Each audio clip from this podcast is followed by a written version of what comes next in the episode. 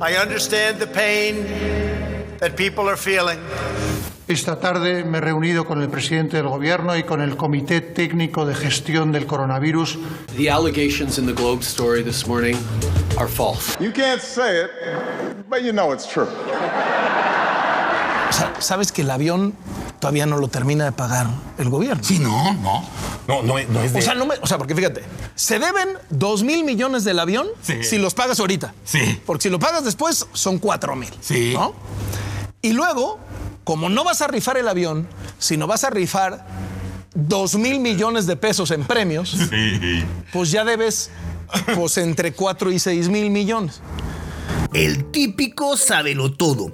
Omitiré nombres para no herir susceptibilidades, pero el amigo de un amigo me sorprende a través de Twitter o Facebook. Este varón maduro mexicano es capaz de opinar ágilmente de política, economía, historia, antropología, civismo, cultura de canales, cultura pop, es analista deportivo y estudios sobre los vikingos. Hasta donde recuerdo, un verdadero erudito o no. Lo cierto es que cuando menos sabemos, más queremos saber. Una cualidad casi homogénea entre las personas con menos habilidades, capacidades y conocimientos tienden a sobreestimar esas mismas habilidades, capacidades y conocimientos. Twitter y Facebook son una verdadera vitrina de gente que opina sobre cualquier tema de manera fluida, sin realmente tener un conocimiento, al menos no propio, sino tomado quizá de un grupo de adoctrinadores digitales. La neurociencia ya le ha dado un nombre a este fenómeno, el efecto Dunning-Kruger. Yo soy Eduardo Valdés y en el podcast de hoy hablaremos de esta situación que cada día es más común y que únicamente es el carbón para la hoguera perfecta de la desinformación y la manipulación de masas.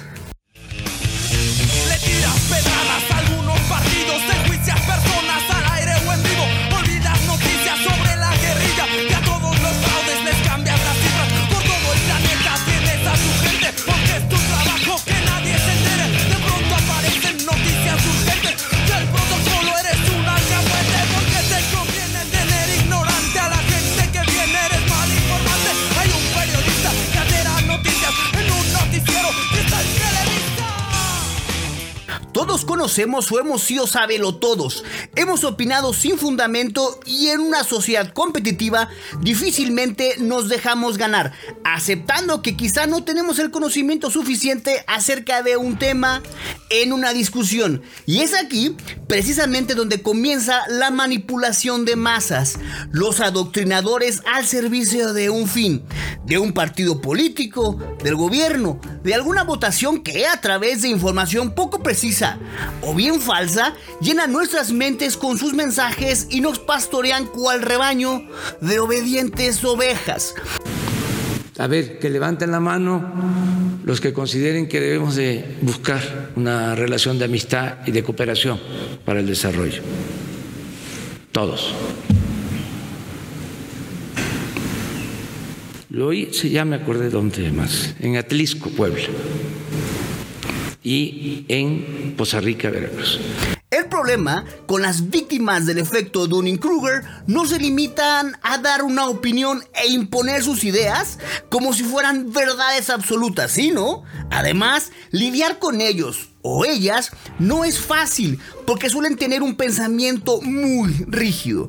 El estudio de este comportamiento comenzó a mediados de 1990, cuando se produjo en la ciudad de Pittsburgh un hecho que podríamos catalogar, cuando menos, de sorprendente.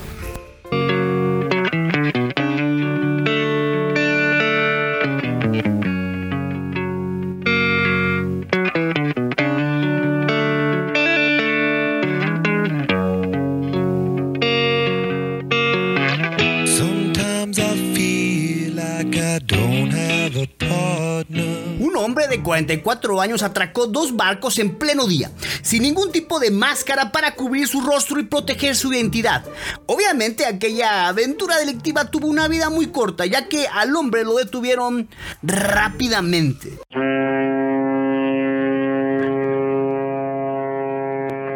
Cuando lo apresaron confesó que se había aplicado jugo de limón en la cara, ya que este le haría parecer invisible ante las cámaras. Pero si me puse jugo de limón, fue su respuesta cuando lo arrestaron. Más tarde se conoció que la idea del jugo fue una sugerencia de dos amigos, que por supuesto este peculiar criminal pues no creyó de inmediato e hizo la prueba. Se colocó jugo de limón en la cara previo al atraco y se tomó la fotografía según narró a los policías, en la cual efectivamente su rostro no apareció. La explicación es que probablemente se debió a un mal encuadre. Esto lo dijo la propia policía. La historia llegó a oídos del profesor de psicología social de la Universidad de Cornell, David Dunning, quien no podía dar crédito a lo que había sucedido. Aquello le llevó a preguntarse, ¿es posible que mi propia incompetencia me impida ver esa incompetencia, ni corto ni perezoso puso manos a la obra y junto con su colega Justin Kruger comenzaron el estudio formal. Y lo que hallaron, luego de una serie de experimentos, los dejó aún más sorprendidos. Y de ahora en adelante usted sería Homero Thompson del lago del terror. Vamos a practicar. Cuando diga hola, señor Thompson, usted dice hola. Bueno. Hola, señor Thompson. Recuérdelo, su nombre ahora es Homero Thompson. Enterado. Hola, señor Thompson. Mm. Ah, mire, cuando yo diga hola, señor Thompson, y le pise el pie, usted mueve la cabeza. Entendido. Hola, señor Thompson. Mm. Ay, creo que le habla a usted. En una serie de cuatro experimentos, los psicólogos analizaron fundamentalmente la competencia de las personas en el ámbito de la gramática, el razonamiento lógico y el humor. Fue cuando notaron que cuanto mayor era la incompetencia de las personas, menos conscientes eran de ella. Paradójicamente, las personas más competentes y capaces solían infravalorar su competencia y conocimiento. Así surgió el efecto Dunning-Kruger. Estos psicólogos concluyeron además que las personas incompetentes en ciertas áreas del conocimiento son incapaces de detectar y reconocer su propia incompetencia y no suelen reconocer la competencia del resto de las personas. La buena noticia es que este efecto se diluye a medida que la persona incrementa su nivel de competencia, ya que también es más consciente de sus propias limitaciones. Vamos a ver el ángulo Televisa Deportes. No sale la pelota. Aparece Rafa. Nunca es penal. Todos cometemos errores. El árbitro, por ejemplo, en aquel doloroso México contra Holanda, no lo dudó y marcó falta y penalti a favor de Holanda ante el asombro de los mexicanos que reclamábamos el clavado de Arjen Ruben. Había nacido el famoso no era penal y a seis años de este suceso aún, aún sigue doliendo. En nuestro día a día también podemos cometer errores por falta de experiencia y por sobreestimar nuestras capacidades.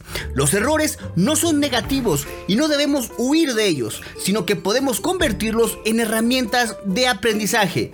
Pero tampoco es necesario tropezar continuamente con la misma piedra, ya que llega a un punto en que puede resultar bastante frustrante. Para minimizar el efecto Dunning-Kruger y no convertirnos en esas personas que opinan sobre todo sin tener idea de nada, lo más importante es aplicar esta sencilla regla. Sé consciente al menos de su existencia. Deja siempre un espacio para la duda, para formas diferentes de pensar y hacer las cosas. Y opina, siempre desde el respeto a los demás. Y por muy seguro que estés de tu opinión, no intentes por nada imponerla. Debemos recordar que nadie es experto en todas las materias de conocimiento y ámbitos de la vida. Todos tenemos carencias e ignoramos muchas cosas. Por tanto, lo mejor es enfrentar la vida desde la humildad y con actitud de aprendizaje. Yo soy Eduardo Valdés, quien les agradece que nos hayan acompañado a este podcast de Así se dice punto TV. Hasta pronto.